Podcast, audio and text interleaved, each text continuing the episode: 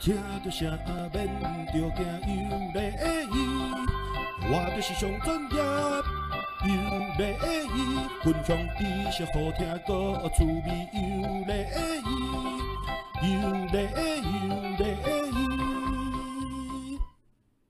欢迎各位听众朋友再度来收听我们的克林幸福小铺。今天是我们呃农历新年的前夕哦，那。制作单位今天特别请我邀请了一位呃特别来宾啊，他叫小恩，小恩。那克林先生一开始啊，要先来跟大家打个招呼啊，こんにちは啊，诶，おお元気ですか？啊，我发音有没有准？哎，一级棒的，上手ですね。哦，克林先生为了这个节目还特别学了一点日文。 为什么要学日文呢？因为这个小恩啊，他的日文能力是顶呱呱。现在啦，现在啦，好，现在。那因为他之前也在呃跟日本相关的呃公司来做服务，所以他的日文很棒。所以克林先生为了呃迎接他，哦，就特别的学了这个日文。好了，小恩跟呃听众朋友来打个招呼吧。日文吗？哎呀呀呀，呃。各位听众，大家好，我叫小恩，很开心参加克林先生的节目。第一次受到那个邀访，其实我蛮紧张的。那也算是我人生的解锁，因为我从来没有参加过任何的 podcast 的节目。谢谢大家。解锁，今天这个主题就叫解锁，很好。你已经先自己把提纲讲出来了，我就不用介绍。我我不知道听众朋友知不知道什么叫解锁哦？什么叫解锁？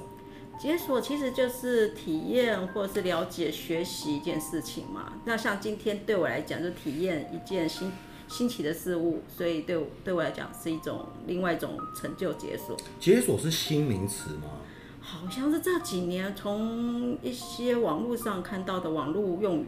因为解锁不是一般都是打电动吗？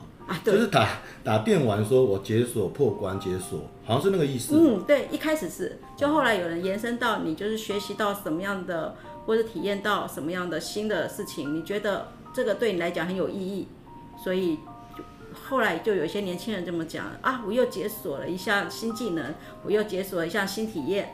可是我不知道哎，我周遭的认识的亲朋好友啊。我没有听过人家讲这个词，你是你是第一个跟我讲，我想说，嗯，解锁是什么？你你周遭很多人用这个名词吗？嗯，是的，呃，可能是我啊，没有动词，动词，嗯，动词也有解，名词也有。其实，因为我很喜欢旅游嘛，所以每次我朋友说你想不想解锁一下坐直升机，我说哦，好啊。所以我这今年的啊，去年去年的四月我就去阿苏火山。坐了那个直升机，看了整个火山。哦，阿苏火山我知道，哎，九州嘛。对，九州，九州。你知道我有一次，好多年前，我大概记不太得，可能十年前吧。我有一次跟旅行团去日本玩，我们去豪斯登堡，也在九州嘛。嗯。啊，然后啊去哪我忘记了啦，还有去一个什么看夜景的地方忘了。然后我们有一个行程是阿苏火山，结果游览车坐到阿苏火山，好像还在半路吧。因为它好像火山爆发，对，所以就取消了。对，所以我我我没有上去过。其实阿寿火山很难上去的，因为它那个火山的爆发警示啊，时常都有。所以我们其实出发的前呃前几个月那边是封锁的，哦、然后后来慢慢的那个警戒慢慢的就是变得没那么危险的时候，那几天的天气又变得不太好，所以直升机不一定是能上去的。所以我朋友说，那需要人品爆发才能。才能坐上去，所以后来我们就每天每天都在那边祈祷，然后看天气，看看那个整个路况。啊，上去的感觉怎么样？到底长什么样子啊？上面？其实我本来以为火山里面都是那个岩浆，岩浆，啵啵啵啵，其实没有哎，就是很就是岩石啊，然后冒烟，烟就这样子而已。呃，那跟我们那个小油坑有什么两样？嗨，瘦的是那，对不对？我还以为很特别，什么阿苏火山、啊。我本来也是，就会发现果然就是，嗯，要要亲眼看才知道。嗯、啊，了解。好了，我我们今天当然不是要来聊这个旅游节目。当然，如果如果小恩将来有兴趣，可以再上节目来聊一下日本的旅游啦。我觉得，因为你对日本很通哦，算通哦。呃，就时常去，不不敢说很通了，可是就是因为会员嘛，所以得就是比较。怎么说方便？你去很多次好不好？啊、你去你去日本的次数比我去垦丁还多吧？被发现，谦虚不暇哦，好吧。我连垦丁都嫌懒太远，不想去。嗯、你还常飞日本啊？对啊，因为蛮喜欢日本的。我我们下次再约，一定要来聊日本行哦。好，没问题。因为台湾很多人很爱去日本旅游啦，超爱的。是啊，那个我们，我不晓得你有没有看新闻，去年这整个日本的观光，听说台湾人是第一名，就是所有的花费啊什么的。有有有，我好像有瞄到那个新闻。对对对对，所以不止我，其实大家都很喜欢。好，那我们下次再来聊旅游。今天来聊什么？今天来聊，刚才说解锁。对，对对，人生解锁。我先讲一下，就是说。呃，你今天看起来比较快乐啊。我我其实，呃，应该应该。上你的节目当然开心，人生结束哎。因为我前几次见到你，包括跟你呃通电话，嗨，我隐约觉得你不快乐，就是说你在我不知道是工作上还是家庭，我不知道，但我就觉得你不快乐。好，然后不快乐，呃，怎么讲，也引引导出今天我们来。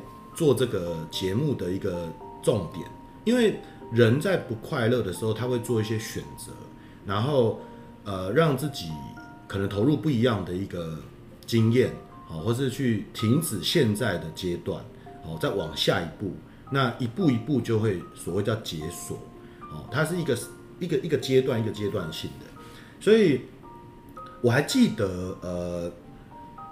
你那时候跟我说你要离开现在的公司，呃的时候，我其实一点都不意外，因为我我觉得你这大半年来，嗯，就我我认识你很久了，但是我觉得你不快乐，所以你那时候说要离开，我就不惊讶了，哦，当然就是也怎么讲，满满的祝福，因为人如果不快乐在某一个阶段呢，就要勇敢去跳脱，哦，否则你就会深陷在泥沼里面，哦，这是一种方法啦。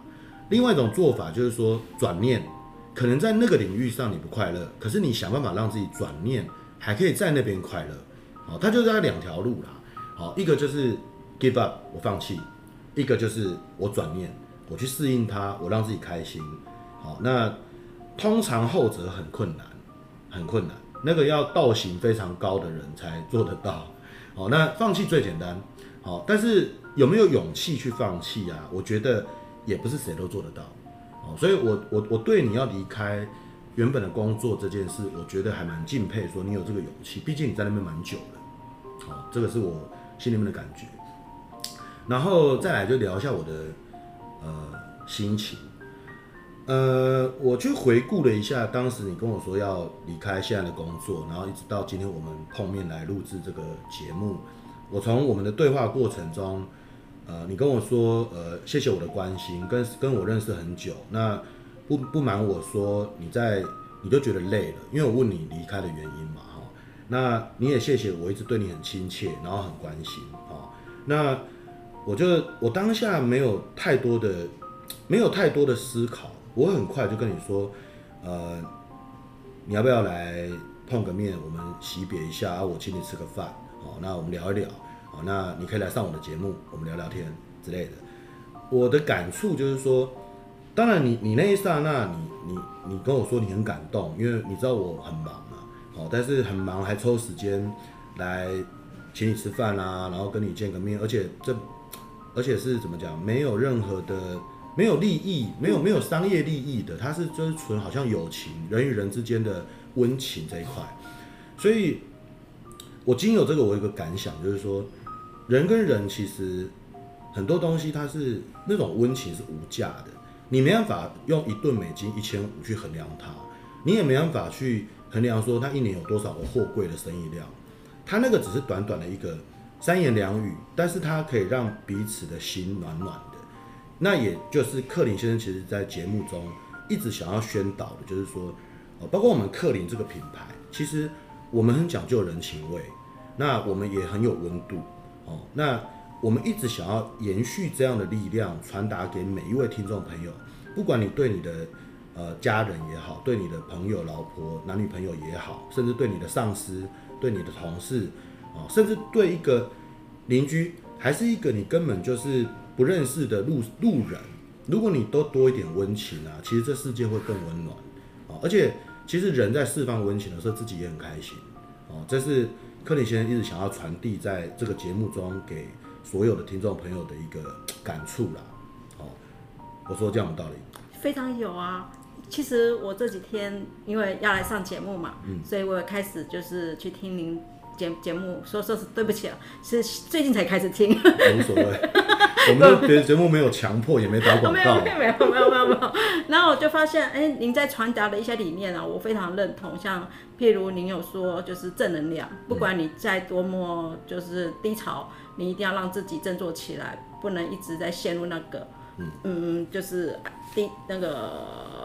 怎么说？就是自怨自艾啊，或者是说埋怨，对埋怨，然后在那边这样子，好像乌云密布，对对对对对，这样子你你都走不出来，所以就发现，嗯，您宣导的一些还有传达的都已经，就是我感受到，所以我非常我也觉得非常感动，那认同，所以参加这个节目，我也觉得非常荣幸。说实在的，真的也很开心。我也、啊、我也很高兴，真的真的。所以你刚刚问我啊，怎么感觉比较快乐？当然快乐啊。因为你知道，我们克林幸福小铺的 Podcast 啊，其实我每一集都在解锁，嗯、我每一集都没有类似的议题。对。好，那今天这一集对我来讲也是个解锁，你知道是什么吗？什么？我第一次访问离职员工。我第一次访问一个你刚离职的。其实当初你找我，我也觉得，哎、欸，什么样的契机？因为我在拼凑说，那个这个节目的包含性，应该是拼凑所有的类型的角色，我都要有。哦，社会的那个牵牵那个所有的面相。对啊，嗯、所以所以对这个节目来讲，你的参与也是今天我们的解锁。其实啊，谢谢谢谢，我也是彼此的解锁。哎、欸，你知道我有时候脑筋烧得很很头很痛，哎，我要我要去一直要拼图拼出。每一次来宾的不一样，或是我每一次谈的议题的不一样，其实蛮花脑筋的。我我相信。那你你算自投罗网，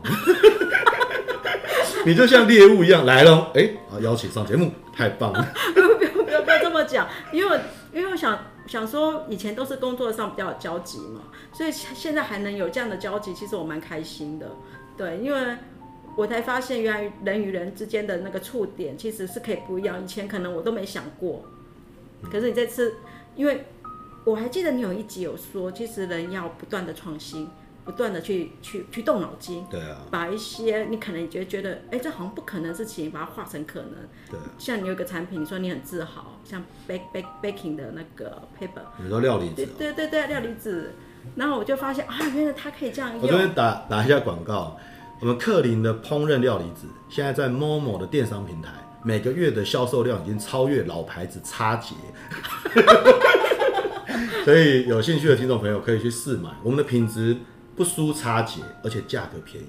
然后这又是一个有温度的品牌，叉杰哪有什么温度，对不对？嗯，好没错。还有那个什么叉风的，啊不什么叉叉康的，啊不不不，有，其实我有去你 Momo 看啊，你你你卖的东西，就后来发现。你非常描图纸，你可以把它用成那个就是提袋子，然后您放一些创意在里面。其实我我还那时候有惊艳到我，哎，怎么这么厉害？这很烧脑哎，就每天都在动脑筋呢。我克林先生是没有在停止脑筋的转动，一直在想哎。对啊，我一直都在想，但是很快乐啦。嗯嗯，我觉得这样我很快乐啊。嗯嗯嗯，对啊，不会一直千篇一律，一直做一样事情啊。嗯嗯，对啊，然后。你就像，因为我们也在解，我也在解锁啊。你一直解，一直解，就越来越有成就感。嗯，那当你累积很多的解锁的关卡破了之后，你的你的人生或你的散发出来气场，你就会有一种自信，因为你会觉得自己越来越棒，然后你就会对自己肯定，然后你就会开始觉得说，呃，自己的人生有意义。这确实，这确实，因为像人家说我很喜欢这种麻烦，其实我第一份工作，呃，呃。要要要从我直来讲起吗？先跳过好了，因为有点。等一下可以讲，等下 等下等下就要讲，因为我看已经迫不及待了。我们前面的我们前面的闲聊已经引导出你很想聊的议题，我一定要让你讲的，一定要让你讲。今天没讲你不能走。也不是，因为因为解锁嘛，其实你您当初那个。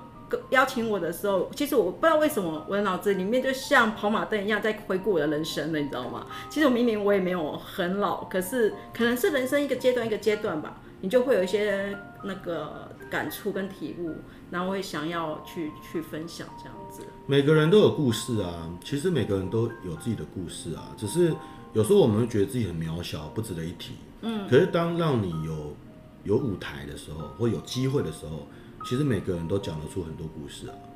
哦，那这也是我们成立 Podcast 这个幸克林幸福小铺的呃另外一个原因啦，因为我让很多很多自己本来不觉得自己怎么样的人，他可以利用这个节目把自己的故事讲出来。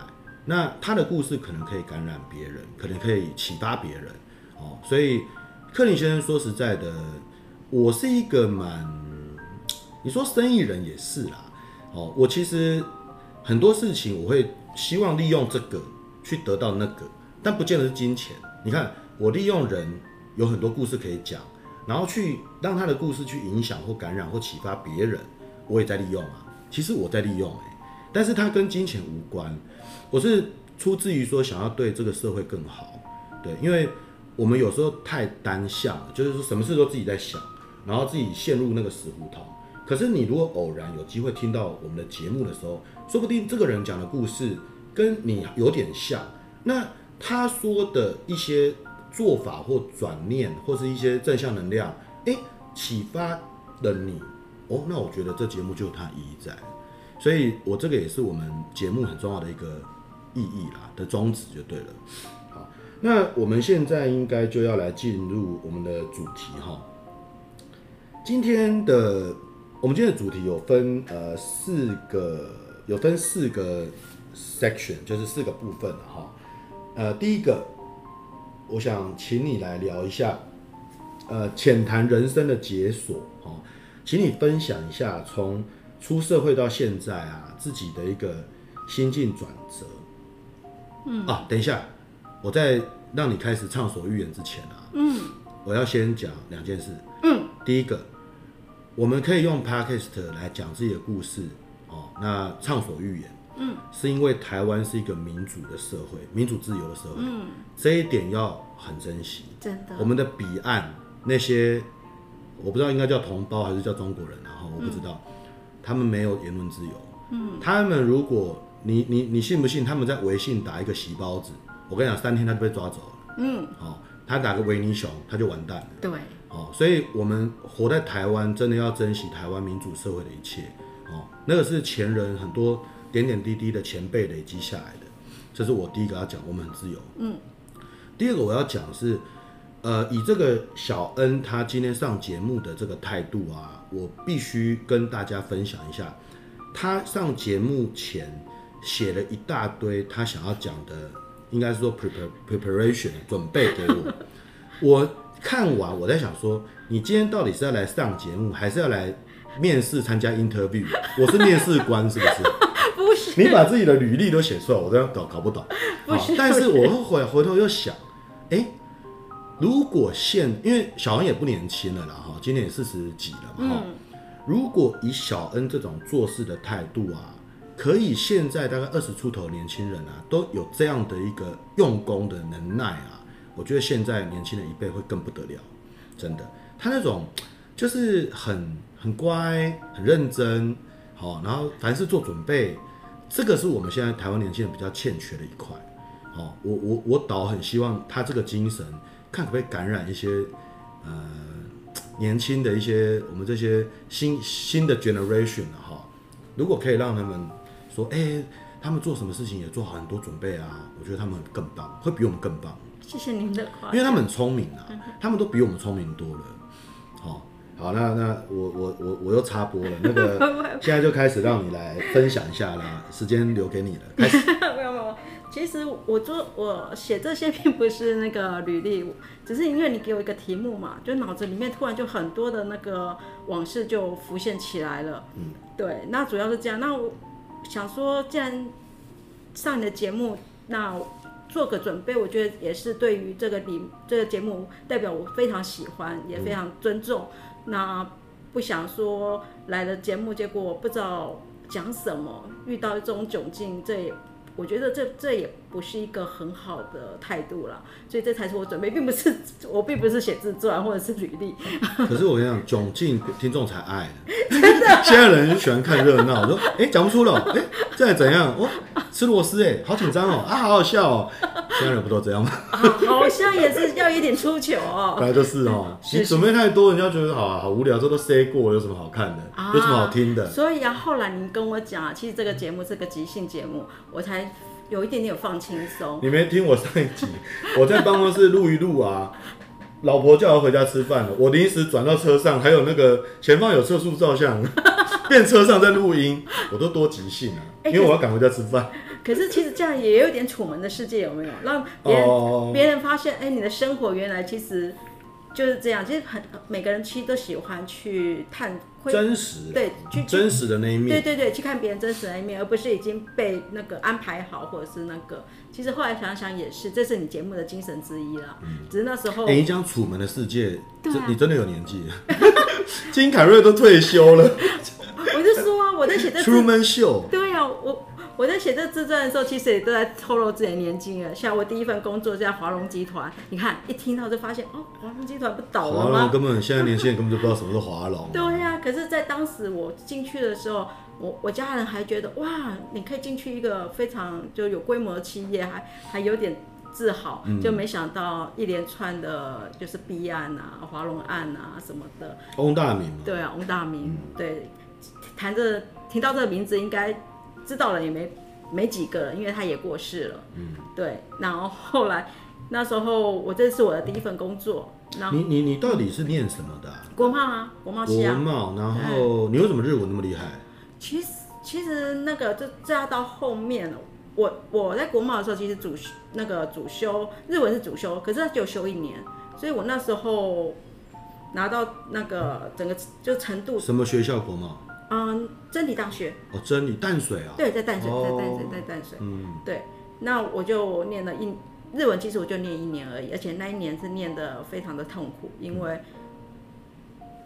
毕竟它不像英文嘛，英文可能我在国中，你会选日文当主修的原因是什么？不是我，是学校就是一个必修，是必修，必修哦，国贸啊，国贸，然后他叫你选语言，对对，选语言，那你为什么会选那个日文当你的必修？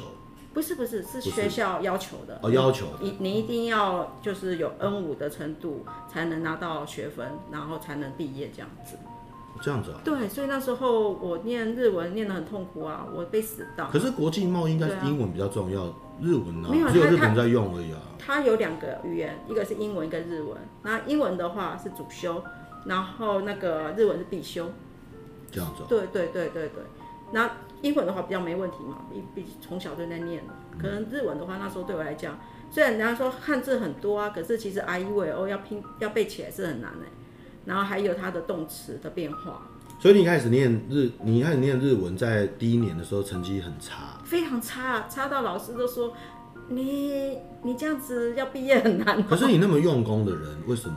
因为我可能那时候就是对他也有排斥吧。我不喜欢日文，对，就不喜欢，而且可能那个老师教法 我也觉得，对，可是为了要毕业嘛，所以就是跟老师就是问说，你说那时候你都是 N 二是不是？你是 N，你你那时候的成绩就是 N 五，N 五，因为日文有分从 N 五基础一直到 N one，那个那个 N 是你哄狗的意思还是你报？到底是 N 是你哄狗？我认为是零红狗啊，日日日文检定嘛，它其实 N 就日文检定的那个一个程度的那个分级。所以你那时候就是 N 五。对，N 五就基础非常基础哦，I E V O 就是こんにちは。然后你很痛恨日文。非常痛恨，非常非常非常非常。然后你就告诉自己，你的人生的工作绝对不要跟日文沾上边。没错，我校门的时候还跟我同学讲，我发誓绝对不可。 不会再碰日文。他发誓誓言的代价是什么？啊，结果墨菲定律啊。不是啊，你那时候发誓应该有说，要不然我会怎么样？到没有讲，没有没有没有没有。你只是你只是你只是誓言啊。对对，我只是说我就是代表我有多讨厌他嘛。Okay. 就是就说国贸工作那么多，我我要找英语英语相关的，我绝对不会找日文相关的。OK。对。然后呢再来嘞，毕业之后嘞。就去华龙。对，华龙集团，因为华龙那时候找的是那个英语出口的那个外销部门嘛，嗯、所以我就很开心啊，太好了，然后就就进去了，就没想到因为他的弊案的关系，就后来我只有上十个月的班，然后就他们要资遣人嘛，我在第一批。就被资遣了，是我第一个人生解说。我拿到资遣费。有有有，二十四岁，我妈说你才刚进去就拿到资遣费，我说，我 说我说我哭笑不得啊，我也不想啊。哎、欸，真的那种很特别的经验。对啊，超很少人这样。对啊，就那当初我进去，我我还问我主管，如果你们已经预预知会被。之前呢，为什么还那个？他说，因为公司就是一个去大公司就这样，什么就照流程。嗯，他们就是刚好有那个职缺，然后就释放职缺预算，所以就就就真的一个人进来这样。嗯哼，对啊。然后后来呃、哦，所以这个是你的第一个解锁。对，第一个解锁。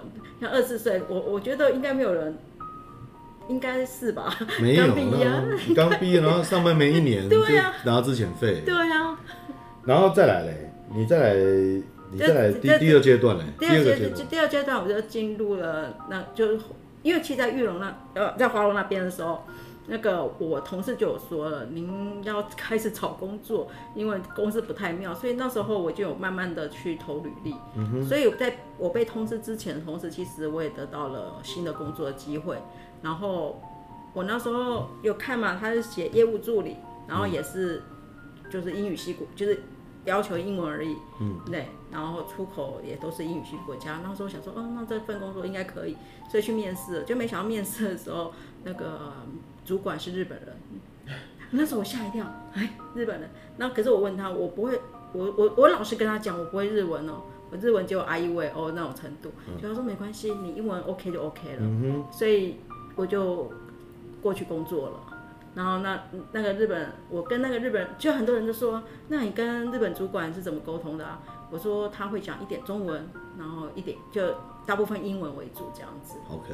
对，所以我就是这是我的第二份工作，嗯、就没想到第二份工作后来做了大概七年吧。嗯。那内部的一些调整，当时面试我的那个日本主管要出去开业嘛，嗯，然后就问我要不要跟着他，我就我就这样子跟着他过去了。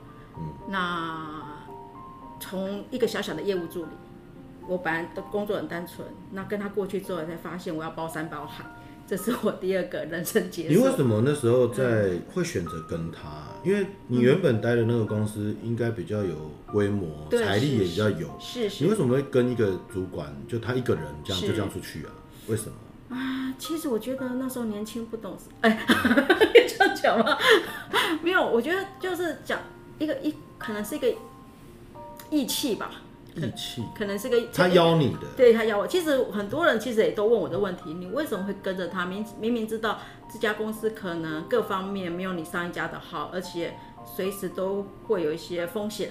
对啊，因为他给你的待遇跟原本那个比较高吗？一点点，多一点点，多一点点。然后还是他有一些奖金分红比较优渥，有没有可能？也没有，也没有，也没有。其实整。整个，还是他对你很好。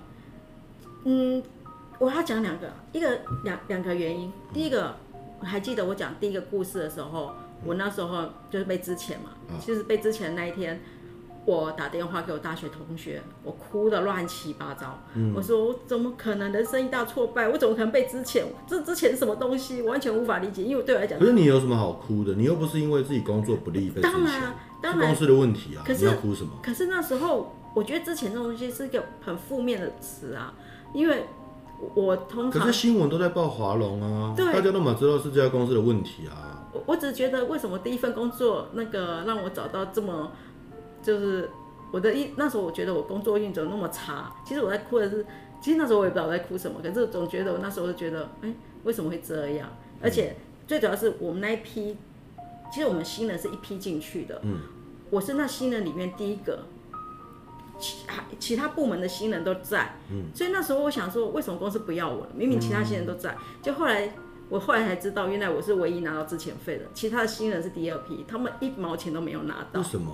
对，这个就是其实这也是一蛮诡异的事情，我也不知道，到现在我也不知道我原因。嗯、我是可是劳基法不是规定就要付吗？其实其实那一那一年的劳基法好像没有那么健全呢。真的、哦？听说我我看我我都已经华龙都已经几年，劳基法是到后面慢慢的所有的那个法律法律啊才比较健全，而且比较保障劳方。嗯。在更早之前，其实都还有很多灰色的地带。嗯哼。对对对。了解。所以是这样，然后所以这是两。就回到刚刚，为什么我会跟着老板？因为我在很很绝望的时候，我在跟我同学哭的乱七八糟的时候，是这家公司电话给我，就是这个老板、哦、跟我讲，你被录取了，就是那个日本人。对对对对对，哦、所以那时候就发现啊，他是我的阳光，你知道吗？嗯、对，这这是一个，就是说，我是怀着这样子一个感恩的心情，然后过去工作。其实很多人都说我很傻，我去那个年纪，其实要找工作并不是这么难的事情，嗯、可是我只是因为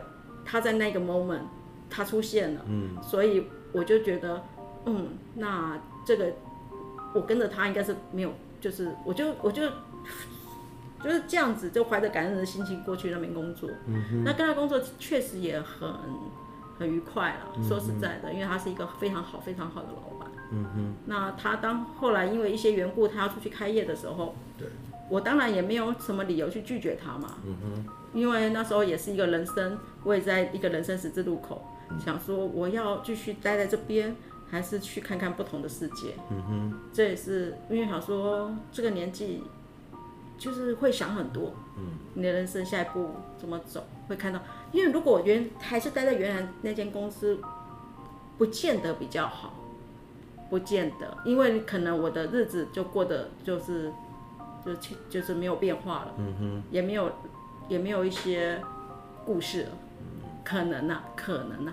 所以你那时候在原本那家公司还没跟这个老板出去的时候啊，你的工作就是特别无聊，就 routine 啊，就业务助理啊，就业务助理啊，就业务助理就做就是看文件啊，看新闻状啊，然后就是做比较后期，就那就后段的工作嘛。对啊。对你来讲，你那个时候的心境啊，工作的意义是什么？是那份收入，还是需要有成就感，还是就是要份工作？到底是什么？其实你那时候几岁？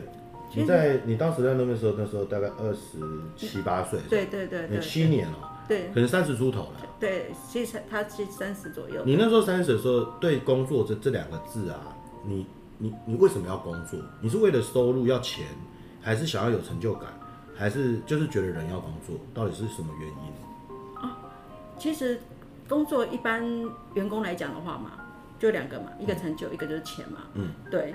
那当时的成就的不成就感的部分，其实对我来讲，嗯，还还好啦。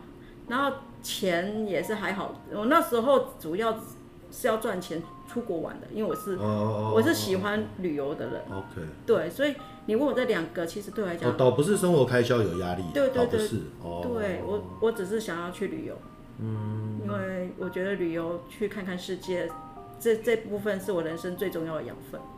那你怎么不考虑打工游学就好？就是边旅游，那、嗯、个叫什么？边旅游边赚钱，那个叫什么？那个那个。我知道，我知道。打工度假。打工度假，对。打工度假开始这个实施的时候，我已经快三十了。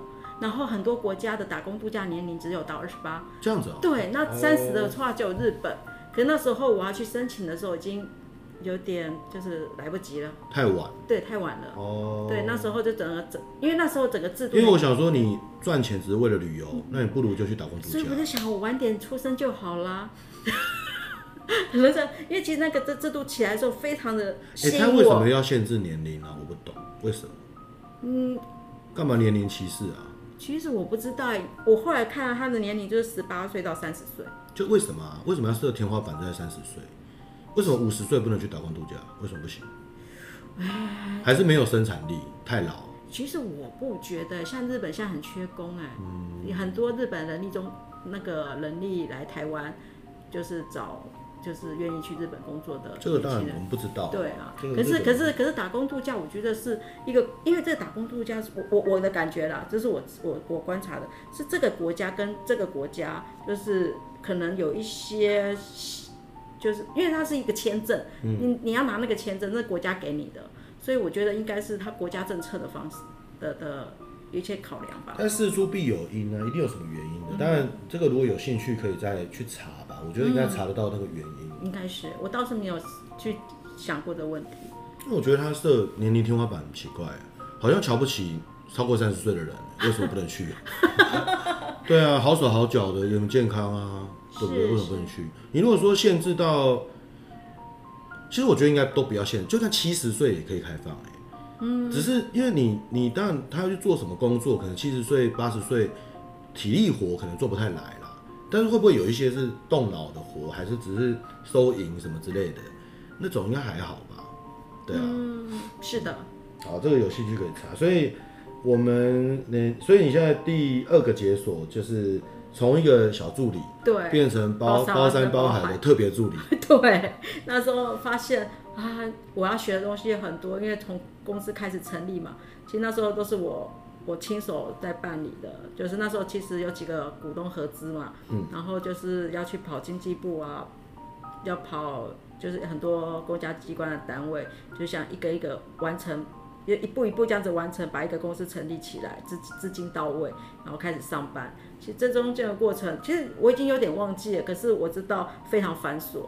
那那时候其实考验的是我的耐心，有没有后悔？我的细心。当时，当其实我啊，后悔有没有说哦，怎么怎么那么多事，然后什么好复杂啊？其实还好哎，因为可能当时真的太忙了，你不会去，你只想把事情做好。其实很多事情你可能都。没有意识到，直到我跟朋友那边聊的时候，我朋友又问啊，你后不后悔？其实说实在，我现在在问我，我也觉得不会。那很多人都觉得不可思议，为什么那么喜欢？因为很难得啦，对啊，有这样的经验。对啊，对啊，因为说实在，一就是大家那么信任你，然后就这样子让你把事情所有处理完。所以你刚才在问我成就感，我觉得那那时候的成就感应该是满满。嗯，应该可以想象。对。所有只是好景不长，后来那个老板生重病了嘛，生病，癌症，对，他发现自己得癌症，嗯，所以开始出入医院的时候是那一阵子是我最彷徨的时候，然后也在思考人生怎么。全公司就你们两个人？对，就我们两个。然后他常去医院，对，他常去医院，所以大小事情你都要处理。对，大小事情，可是基本上他代理社长 没有没有没有，倒没有。倒没有到，因为接单的所有部分，因为其实他只是去治疗，其实大部分都是清醒的，所以我只是去请示这个部分该怎么做，然后我只是变成他的代，就是这其实做决策还是他，因为那时候他还都还能做决策，那我只是代为执行而已。嗯嗯，然后就就这样子，只是很多联系的部分，有时候他开刀，因为他那些治疗有时候需要进开刀房，可能就。哦，所以你要跟日本联络？对，我就变成。哎，日文很烂啊。对，超烂的。那怎么办？我就那时候开始啊。苦读啊。苦读，我去我去上课啊，去去补习啊，然后想办法从，因为人家说拿证照不一定会代表什么，可是其实它是打基础，哦，所以我就从基础我就开始一直一直念念念。我在那一段他生病的期间，就是一张证照一张证照一张证照拿下来，从 N 五、N 四、N 三。N N two 这样子，对啊，一直到 N one。你要工作，然后还要去念书，哇，不简单。没有，因为我觉得人这真的潜力是被逼出来的。嗯，在在那当下，因为你也不晓得公司的接下来的走向，或者是股东会怎么想法。可是那些我不管，我就做当下我能做的事情。所以，我因为有个供应商，他真的只会日文。其他的不会，真的，我要跟他沟通，就鸡同鸭讲很久。然后后来，因为我阅读还行嘛，后来都请他，您就是把您想讲的，就是传真给我。对，嗯、那我我还是可以看的，对我用看的，就是那就是从那边，就后来那供应商人也蛮好的、啊，就知道我日文的程度可能这样子，他就配合我。那直直到我就慢慢的跟他工作久了，发现就是基本的对谈也可以了，就这样子培养出默契来。所以你，所以你这边有写到一句话，叫做“不同的选择有不同的人生风景”。对啊，嗯，这句话很棒啊。嗯，所以人家就问我啊，我就说，就可能也是因为爱找自己麻烦吧，所以我看到的风景也跟别人不一样。有人会说你爱自找麻烦吗？你我家人呢、啊？因为家人舍不得你这样，对啊，他们可能心疼。对啊，我家人他们说你干嘛啊？你们家几个小孩？嗯，其实这个要另外一个故事了，三个。嗯哼，我是老大，然后我下面两个妹妹，可是最小的妹妹她二十一岁就过世了，哦，所以我跟不熟的人我都说就就两个这样子，嗯、因为不太解释。所以，三个都是女生哦。对，三个都是女生。对啊。然后你是老大。对对，我是老大。所以老大也要比较独立，是吗？没有。嗯，一般都是这样讲啦。对啊。嗯。那我确实也是家里比较独立的。嗯嗯嗯。嗯 OK，所以你的第三个解锁就是你，你为了要顶起来一切，然后学日文，让自己从呃从 N 五一直到 N two、N one、N one、N one、N one，对，顶级哦。对对，就直直接一张一张就是证照解锁嘛。然后那个时候的你是几岁？到 N one 的时候几岁？就三十九、四十的那时候呢。好厉害，其实很年轻了，还好，我觉得还好。然后后来嘞，后来嘞。后来其实那个公司后来真的结束了嘛，因为那个老板就很重病，就就就是说他其实他身体之外，他年纪也大大了啦，嗯嗯、所以后来我就公司就股东们就说那就收起来，嗯、所以我就那时候就开始思考了，那先接下来我要去哪？就后来想到，哎，我不是有一个梦想嘛，就是去日本游学，嗯哼，那那天那一段时间刚好是一个非常棒的。一个契机嘛，所以我就去了北海道。多久？其实就几个月而已，三个月，对，Okay. 没有很久。嗯哼。然后就这个就是另 另一个人生故事，那个更长了。啊，总之，我就从北海道回来，我又回到了日日系企业，就是现在。所以你在你在北海道三个月？对，北海道都在北海道，都在北海啊。后面有几个礼拜是在东京。可是基本上都在日本，也自己哦，自己啊，还是有朋友？没有没有，都是自己去。我参加了一个呃游学说明会，我就去了。啊，那一段的故事很多。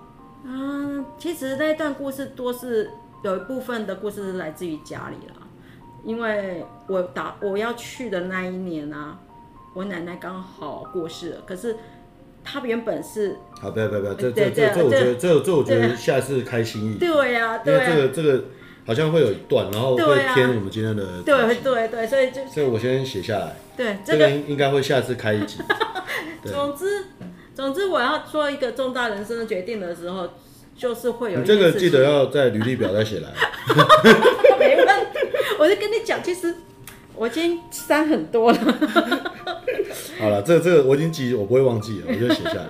谢谢 OK，所以公司就清呃就结束了嘛，然后你你你就清算清算，把自己的资遣费也领了嘛，对，对不对？对，对那然后你就去北海道游学三个月，啊、三个月，然后后来后来嘞，后来你回国了，回国了，然后回国找工作，对，然后就先就是刚刚离职的这间公司，对啊。呃，也是日本公司，对，日系日系公司。啊，在这一家做了多久？七七年了。七年，七年很久哎。对呀。那你要离开，你现在要离开了吗？对啊，离开。你为什么不早点离开？干嘛要撑七年？七年很长哎。其实，日系公司其实就是有一个现象，主管会会换。哦。对，然后你就要适应嘛。他们换是例行性的，对，例行性的，例行性的。然后这次可能就所以历经几个主管，在那边七年，历经几个？没有，就呃，这一次是第，就是我现在就两个，两个，两个，对。然后离开的原因就是，就就就发现就是不好相处，跟那个主管。因为可能我自己的原因也有了，所以我就发现，也许是我的思维跟不上了。他日本人吗？他是日本人吗？其实就会这样会不会讲他太太多个字？他是不可以讲名字啊。他不是日本人，他有另外一个国籍，可是基本上他会讲日文。他是在日本长大的。OK，对对对对。嗯，然后所以经历两个老板，在那边两个社长，对对，然后前一个 OK，前前一个对，因为。主要是他们做事风格完全不一样了。嗯、然后我我其实单，你看您您从听我的履历到现在，也发现，其实我跟的老板其实呃也不多，然后最长的那一位老板就已经过世了。其实他是一个非常老派的一个日本人，其实他主要就是我我得说了，可能我跟不上现在的思维了，所以后来就嗯。哦，现现呃，就是你离你你刚离开这个社长，这个是年轻的，他非常年轻，对，非常年轻，我认识嘛，嗯，好像认识，嗯，我大概知道，所以他不见得，搞不好不见得是他的个性哎，搞不好是你刚好不适应新时代的，对啊，对对对，对，我其实我也在反省这一块啊，因为有时候我觉得自自自己也要去去做一些内省嘛，嗯，那可是最主要是。不快乐，就像您讲的，你说你有察觉到我的不快乐，所以有时候就想办法去突破这个困境。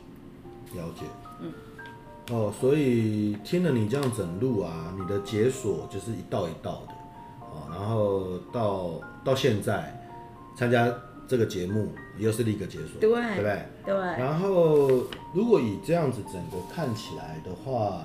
其实我觉得我我应该做个简单的注解了哈，因为我们我们我们这一集节目应该差不多到尾声，嗯嗯嗯，但是我觉得我们会继续再讲下去，因为后面还有后面的议题啊，嗯，好，所以应该这一个系列专辑，我想会开一个几集，说不定会开几集，我觉得应该会，看起来是会。我大概做个简单的注解，就是说，呃。我认为你口中所说的解锁，其实你如果正面想一点，它就是每一次你的人生或是履历中，你的某一个成就感的突破。嗯，哦，不管你做的好不好，不管你是被动的还是主动的，它可能对你的命运造成一些转变。嗯，我觉得那个都要解锁。那最棒的方式是每一次解锁，你都累积了自己的成就感，嗯，然后每一次的解锁都累积了自己难得的经验，嗯，哦，人家人家说活到老学到老，嗯，哦，我最近有一个案子，呃，有一个有一个，应该是说，好有一个案子啊，我有个朋友，他家的社区的巷子要重新铺水，呃，柏油，嗯，哦，因为那个是老社区了。然后我有认识一个在铺博友的朋友，哦，我就介绍给他做。然后当时因为本来我那个朋友他说要找铺博友的，他自己有去找别家，别家报三十八万，然后我也没跟我我介绍的朋友说多少钱啊，我这个朋友就报我就是我认识的这个朋友要做的这个业主啊，他报三十万，嗯，是不是差八万？嗯，差很便宜哦，嗯，然后。两边都很开心，因为我介绍生意给他嘛。那做的那边觉得他赚到八万块，然后一直到昨天发生一件事情。昨天晚上我那个业主那个朋友跟我抱怨说，呃，我介绍的柏油业者要加价，嗯，啊之类的，说什么什么什么什么，呃，柏油的厚度不够啦，什么的要加价。好，那我后来就把。抱怨的业主的讯息给我朋友，跟他说啊，人家跟我抱怨到底怎么样，你说好好处理。好，结果我那个做柏油的朋友，他就阿里阿扎的跟我写了一大堆，说，呃，本来报比如说五公分的厚度的柏油，哦，就三十万，然后用五十六吨的柏油，哦，报价单都他有传报价单给我看，写得很清楚。然后他说是我那个业主的朋友，他人到现场。要做才现场又说要加什么加什么加什么加什么，那有点被凹他了，对不对？那他当然要加，因为他本来就报到很底啦。所以我那个做博友的朋友就跟我抱怨说他也很委屈。好，那我我只有这种感觉。为什么我讲这个案子呢？因为对我那个做博友的朋友来说，可能会觉得说怎么那么衰啊？遇到这个业主那么烂，还要加价，然后还抱怨，对不对？可是我不禁在想。这个对他何尝不是一种解锁？为什么解锁？解锁的原因是因为以后他应该要学着说，确定的报价绝对是现场谈过、勘探探勘过、深谈后才报一张报价单出去，才是准的，而不是你就就大概就这样就报了，因为他本来没去勘场，他就知道他要多少面积五公分就这样报。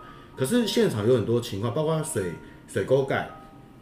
因为老社区的水沟盖很烂，一挖就破，那那个费用算谁的？你你铺柏油业者还不是得去处理这个烂水沟盖？那那个是额外成本哎，对不对？所以我才我就跟我那朋友讲说，呃，人活到老学到老，经过这一次的经验，你也解锁了，你下次再遇到一样案例，对不对？你再远都要去看，你才可以报价啊，你懂吗？嗯，所以你换个角度想，他可能觉得他很倒霉。可是他如果会想说不会，这是宝贵的一课，他学起来以后不会再发生这样的事情，那对他的人生经验来讲，是不是一直在提升？他就越来越不会遇到这个他口中叫 OK，可我不觉得，我觉得那个叫做你经验累积经验的好案例，让你不断累积，你就会成精成仙就对了。好，所以你对解锁这件事，我认为人生中所有。不是只有好的才叫解锁，坏的也叫解锁。好，我们不禁我们可以再讲一个事情。去年我们公司的仓库大火，它也是解锁啊。所有人可能觉得说是悲剧，我不觉得啊，我觉得是解锁。解锁让我们旧的烧掉，新的整顿的更棒。好，然后去无存菁的把一些货品做更聪明、更有效的一个管理或安置放置。还有产品线整个重新规划，我觉得那个是好的啊。所以我认为解锁不是只是单方面，不是说你日文从 N 五变到 N one 好的才叫解锁，我觉得坏的都叫解锁。哦，甚至你刚刚有提到说，呃，你去北海道，你奶奶过世，哦，当然那个在下一段故事可以聊。我甚至认为搞不好那个也是一种解锁，只是不知道你怎么想它而已。好，所以。我听了你讲了五个解锁嘛，哈，我我所有都觉得说，一切一切都是老天送给你最棒的礼物，给你的，你只要把握，有珍惜它，都是你的养分，哦，不要不要那么去消极看不好的事情，哦，那人生最怕一件事就是没所可解，有一种人，我讲给你听，流浪汉。他每天躺在那边，有一餐没一餐的，希望人家给他钱。他没有所可解，他虚度他的一生。好，那有一些人可能读书毕业，浑浑噩噩，不知道自己要干嘛。好，一天过一天，一个月过一天，一个月一个月过一月，他也没有所好解。好，老天也不给他任何试炼。也不给他个什么爸妈往生，还是出什么意外，他就这样一直过哦。从毕业可能二十岁到三十岁都这样子哦，无所可解的人最悲哀啊，我认为。所以，如果你一直遭逢厄运或是一些倒霉的事缠身，你所有都把它认为这就是我解锁的好机会，你的人生会很精彩，而且会累积很多别人没机会有的能量。人，我我要讲是人最怕无所可及，真的很重要。所以我我讲一个更重要的道理。我我猜可能非洲没有了哈，家家户户都有锁，发明锁的人每一个门都嘛有锁。嗯，锁是是很重要？嗯，所以人生也一定要有锁啊，去解它啊。嗯，对吧？你哪哪里看谁家大门没锁？你告诉我，非洲可能茅茅草屋没有了。有了，茅草屋有木木栓，有没有？扣起来那个，那也是锁啊。哇，对不对？醍醐灌顶哎！醍醐灌顶，真的。谢谢克林先生，所以帮我做这么好的那个 注解。所以今天的那个 podcast 的那个这一集的标题已经想好，人生最怕无所可解。OK，这就是今天的 title。